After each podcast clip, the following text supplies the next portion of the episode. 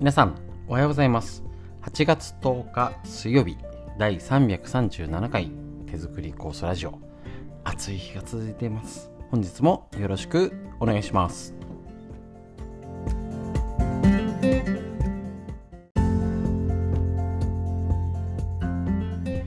こちら手作り酵素ラジオは埼玉県本庄市にあります芦沢治療院よりお届けしております。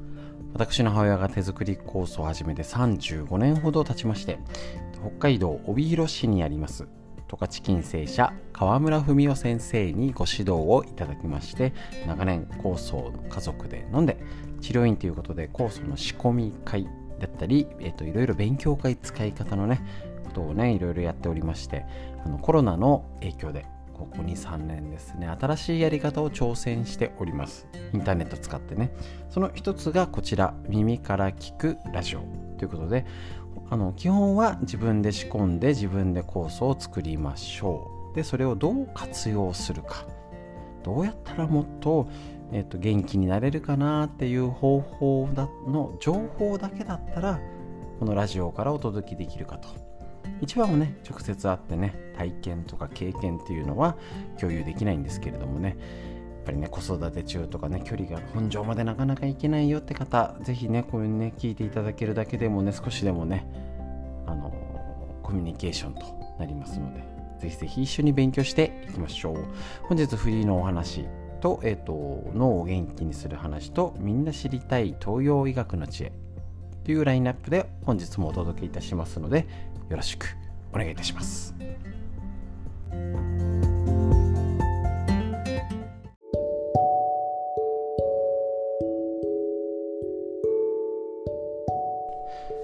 はい、それではですね、本日、えーと、コロナの、えーと、お話で、急遽ちょっとですね、あの治療院の LINE 取ってる方とか、Facebook とかでは、急遽今日、昨日になりますね、えーと、お伝えしたんですけれども、えーと、抗原検査キットの無料配布についてということで本庄市でホームページから、えーと、結構ねあの、まあ、市長が本庄市長吉田信下市長が、えー、とまあまあこまめには、えー、とインターネットを使って配信してくれてる市長なんですね。若い若め若めの市長なので、まあ、ツッコミどころはあるんですけれどもでもねえーと、一応昨日ですね8月8日にホームページが更新されましてその内容をちょっとねあの一つの市町村の例ということでお伝えしますので皆さんあのそれぞれ各自治体各市町村の、えーと、今どうなってるのっていうのをは直接確認をお願いします。はい、で一応、えーと埼玉県から抗原検査キットの無料配布ということで、えーと、やりますよということで受付は8月9日昨日の火曜日から。実際は、えーと、本日10日の水曜日から8月31日まで予定ということでやっております。で、えーとまあ、抗原検査キット。今の状態だと,、えー、と抗原検査キット要は発熱してないとねとかウイルス量が足りてないと要は正しい検査が出ないとかっていろいろあるんですよね実はね。けど、えっと、今の埼玉県の制度でいうと抗原検査キットで陽性が出た場合は、えっと、医師の、えっと、テレビ電話かな今。それで、えっと、陽性っていう診断をもらえるんですね。いや楽ですよね。私正直私ね芦田家コロナで全滅いたしましたけどもう病院行って時間待ってね。その時で早多分ね朝9時に病院行って、まあ、2時間ぐらいね症だって症状がある状態ですからね行ってまだねそんなその時はねそんな高熱ではなかったんですけどしんどいとこ行ってまだ全然出てないけど当日出たのかな。だけど2日待ったりとかもう予約があって言ったら大変です。で、えっと、こういうのがあるんですけど、えっと、本庄市だけなのか他もそうなのかは分かりませんけど条件がねなんかちょっと複雑ですのでちょっとねこの話だけを細かく紹介しようかと思ってフリーのお話させていただきます。えっとこのえーと、抗原検査キット無料で配布しますよ。おいいじゃんと思ったんですけどまず対象が発熱がある人とない人で分かれてます。ほうほう。まあでもそういう条件大事ですよね。誰でも彼でもいいっていうわけにはいかないと思うんですよ。うんうん。そうだよね。よく見てみましょう。発熱等の症状がある。ある場合。熱がある場合市内在住者。まあまあそうそうですよね。あの税金使うわけですから。続いて50歳未満の方。はいこのこの段階で50歳以上の方は諦めましょう。諦めましょうって言い方よくないですよね。一応こちらちゃんとホームページに出ております。50歳以上の方は重症化リスクが増す傾向にあり医療機関の受診を基本としてください。ということなんですね。まあ確かにそうですよね。何かあったら困るし要はあの、抗原検査キットのその不確実性を踏まえた上でのことだと思います。だからこういう縛りってしょうがないですよね。ただ60歳以上で発熱があっても60歳以上は医療機関でまあちょっとこんまあ逆に50歳以下のえっ、ー、と人は病院を減らしてっていう病院のリスクを減らす対処だと思います。だからこういう条件を見ると、あの中身が見えてきますよね。だから誰でも彼でも得する、ね、税金の使い方じゃなくて医療機関の負担を減らす方法だなってことがよくわかると思います。ですね。それは言い悪いじゃないですよね。うん。そういうことって理解しましょう。で、次、基礎疾患がない。肥満ではないなど重症化リスクのない方。ね、今あの救急車呼んだりとかもうあのただでさえ病院来るなぐらいの状態で言われちゃってますけどやっぱ60歳以上で基礎疾患がある。であの妊娠中の方とか気をつけなきゃだよねって言うんですけどここでね肥満ではない。チン。大丈夫でしょうか皆さん。芦沢家は大丈夫ですけど肥満が危ない扱い。で気づきましょう。危ないんです。事実ですから。もう医学界で医療の本とかえーと、なんならどの病気でも10あの5冊5冊買うと分かるかな。10冊買うと間違いななと分かります。肥満は危険リスクです。病気にとってね。なので基礎疾患がないに並んで肥満だと受けられません。残念です。この条件のこの分け方さっき言った誰でも公平にえっ、ー、とそういうものを利益を受けられるじゃなくてあくまで病院のリスクを減らすためのものとして重症化リスクが高い方は病院行ってくださいってことなんですね。ただそこに基礎疾患があるってことと肥満。これは肥満の方自覚しなきゃです。あやべえんだと。こういう気づき方もありだと思います。続いてアンケートシステムからああすいません。あの言ってなかったんですけど今あの本あの本庄市のホームページを読み上げております。ですね。アンケートシステムから検査結果を県に報告できる方どういうことか、えーと、こちらは静沢県の治療院のやつで、えーと、体験報告ということでね。静沢家ボロボロ日記をお伝えいたしましたけど結局ショートメールで、えーと、インターネットで毎日の、えー、と熱の状況を報告するんですね。でそれがちゃんとそっちでできる方つまり要は病院ではちゃんと見てとかじゃなくてそこまでは要は基礎疾患がない肥満ではない。でリスクは低いけど熱があって検査がねどうこうっていう方を拾い上げるシステムで病院を減らしましょうってことだからそこで出てくるのが結局、えーと、キット、えーと、到着後2日以内に報告してください。報告が確認できない場合検査キットの返還や実費負担を求める場合があります。ネットが使えないのとってことですね。まあ、もう一つは自身で検体を採取することが可能な場合。ってことであるんですね。いやこういう項目をの裏を見るっていうの大事ですね。で発熱等の症状がない場合は、まあ、要は熱がないってことなので条件がまたちょっと変わります。市内在住者で同居に家族に陽性者がいる方。今そうですよね。なんか家族で陽性がなったけど、ね、発熱がないけどえっと、検査キットがない場合これもあの病院の逼迫をまず抑えるっていうイメージかと思います。でこちらは年齢を問わないよと。で結局アンケートシステムからの検査結果を県に報告できる方ご自身で検体を採取することが可能な方。で極めつけがこれ受付方法があります。ねあのー、ワクチンとかはね電話があったりインターネット受付がありますよってのがあるんですけど停電電話による受付はございません。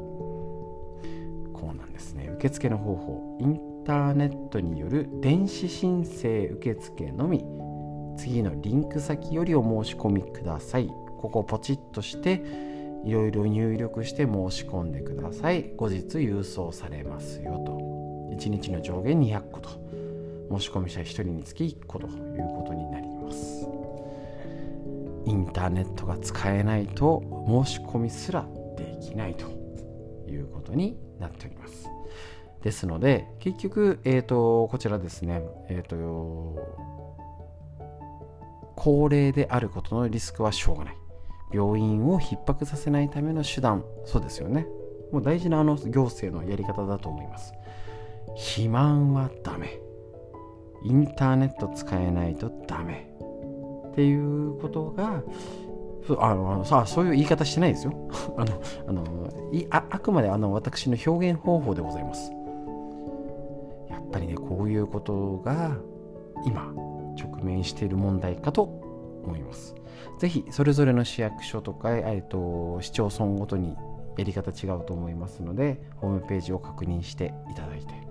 やり方をチェックしてみてください。こちら本庄市の、えーと、やり方で一つぜひ見てみてください。ということで、えーとフリーのお話以上です。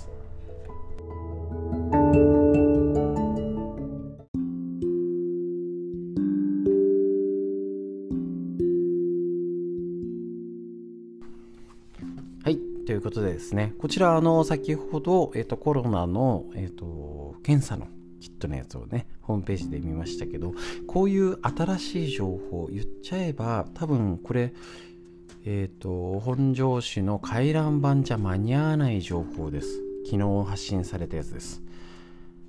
こういう新しい情報を手に入れる準備をしておきましょう。そのためにも、例えば、この、40歳から始める脳の老化を防ぐ習慣和田和田秀樹先生のディスカバー系書の新書版よりねえーと、こちら新しい人と知り合う。っていうのもありますしあのこれにかっこつけてあえて言うけど、えーと、こちら新しい情報に触れる。例えばこれもう聞けてる方 LINE が届いたりとかしてラジオなんてスマホで聞くって信じられないですよね。他の人から毎日朝7時に連絡が来てラジオ聞いてるのよって言ったらもうねあのー、2つ3つ上の世代。あの上の立場。もうキラキラでなんかすごいことしてるわねって思われちゃうぐらいのことなんですね。新しい人と知り合う。新しいことをやってみる。すごいことです。前回やったブログやフェイスブックの効用。つまり前頭葉を鍛える。こちら脳をね、老化を防ぐというので出力する。中にね入れて記憶するインプットするよりは出すってことが活性化するよってことをやりました。書き出した内容に対して共感を持った人有益情報として役立つという人時には異議ありと反論してくる人見知らぬ人たちから様々なリアクションが来ることがあります。そのようなもしブログとか Facebook に書き出さなければ知ることもなかった人たちとのつながりができネットワークがそこからまたあなた自身がこれまで得ることのなかった新たな情報や知識を得たりさまざまな人たちの思考から刺激を受けることになります。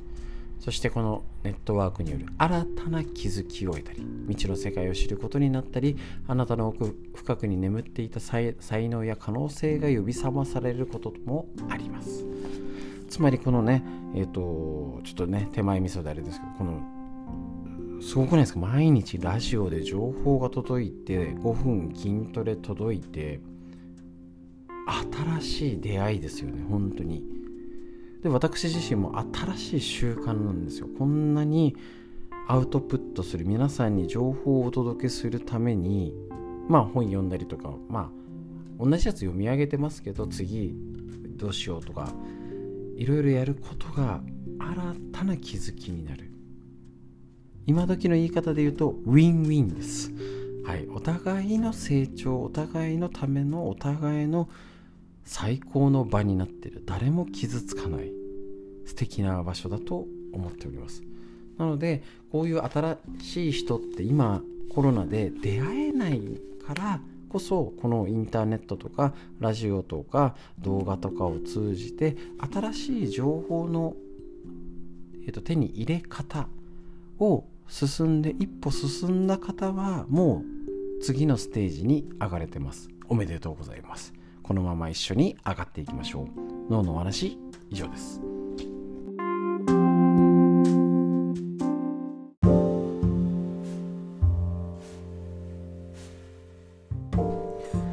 続いてみんな知りたい東洋医学の知恵緑薬品漢方堂の毎日漢方。体と心をいたわる365のコツ。桜井大輔先生の夏目社より出てるこちらの本からご紹介いたします。日めくりカレンダーのごとく1日1ページ365ページ分。辞書みたいな感じで分厚い本なんですけど今時もしかしたら帰省したりとかお盆久々に会う方にいや今体が一番大事なあの言ってますよ他の方も。もうとにかくねあのビジネスとか経済とかいろいろな方面で活躍してる方もとにかく体への投資が最高の投資だと。ぜひプレゼントにも使うといいかもしれません。8月10日暑いのに汗をかけない人は潤い不足。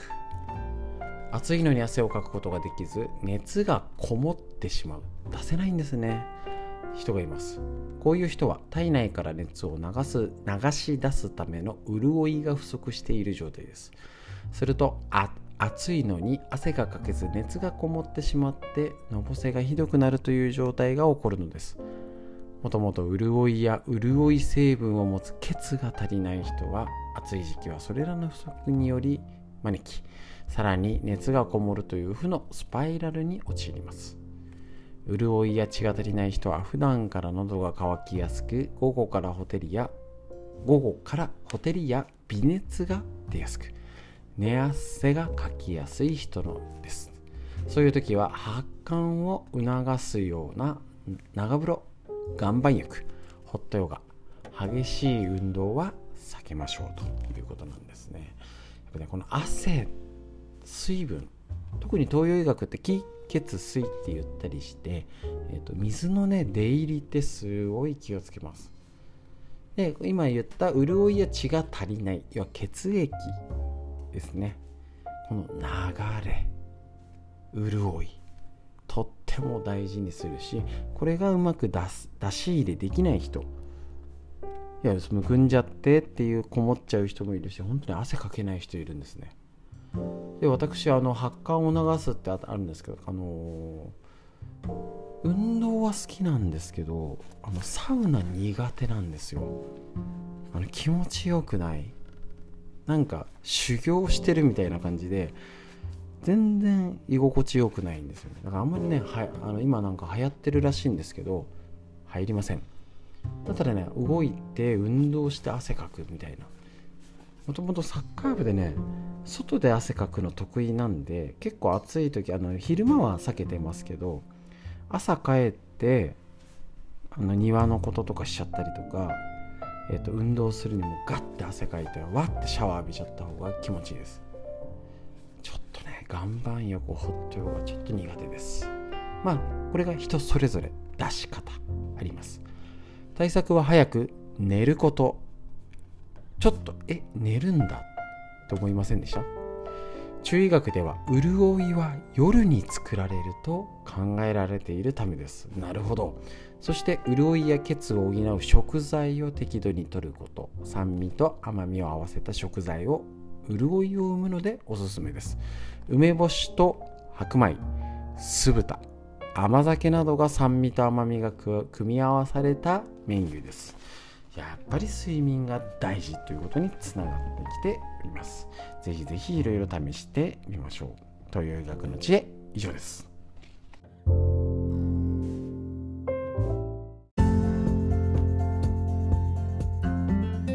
はい、ということで本日もね、以上になりましてね、暑い、もう毎日予報を見たくないぐらい暑い。ですけど、えっ、ー、と、立秋過ぎまして、お盆ということで、本来ならね、鈴虫が鳴いてね、うちのおばあちゃんとかもね、お盆とかになったらね、あの夜、夜風気をつけろよとか、お腹しまえよってよく言われてました。暑さ寒さも彼岸どこじゃない。気をつけましょう。ということで最後に深呼吸です。息吸って、吐いて、背中ね、肩回して、背中伸ばして、ボケちゃいますよ。丸まっちゃいますよ。息吸って、吐いて、素敵な一日が始まりました。皆さんにとってより良い一日になりますように。本日も最後までお聴きくださいまして、ありがとうございました。